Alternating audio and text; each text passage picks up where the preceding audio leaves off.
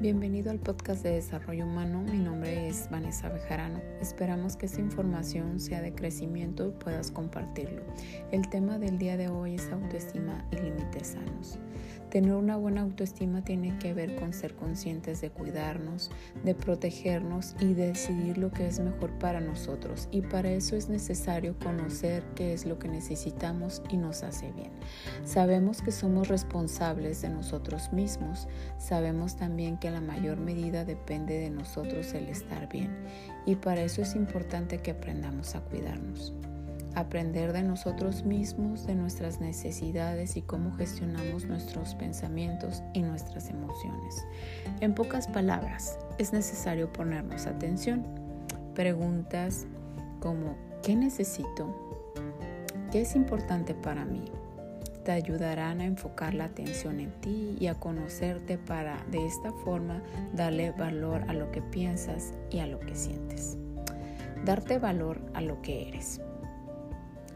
Practicar la asertividad es importante para que aprendas a comunicar tus necesidades de la manera más conveniente sin caer en conflictos. Sin embargo, aprender a estar para ti de una manera honesta y comprometida no es cosa sencilla. Se logra a través de la práctica y de la conciencia. Recuerda, sea amable contigo mismo en este proceso y no te juzgues.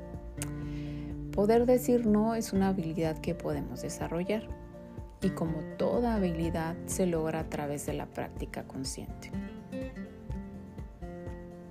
La importancia de los límites. Es muy común que antepongamos las necesidades de los demás a las propias. Nos enseñaron a agradar, a ser útiles, a estar disponibles, nos educaron para caer bien y ser personas agradables pero tienes que saber que tienes derecho a decir no. Aunque durante toda la vida hayas escuchado que decir no es ser egoísta, no es así. Tú tienes todo el derecho del mundo a posicionarte y a hacer lo que tú decidas pensando en ti y en tus necesidades. Para estar bien con los demás, primero tienes que estar bien contigo mismo.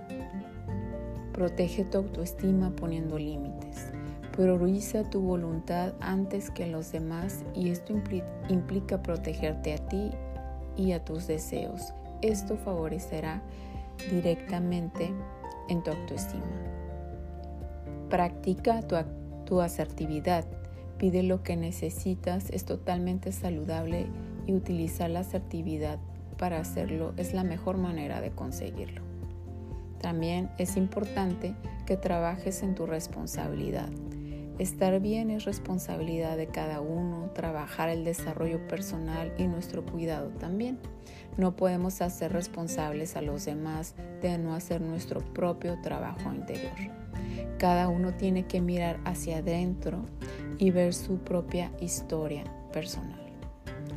Resumiendo un poco el tema, poner límites te ayuda a mejorar tu autoestima y tu autorrespeto. Y por último, deja felicitarme felicitarte por elegirte antes que los demás y disfruta de este camino de autoconocimiento.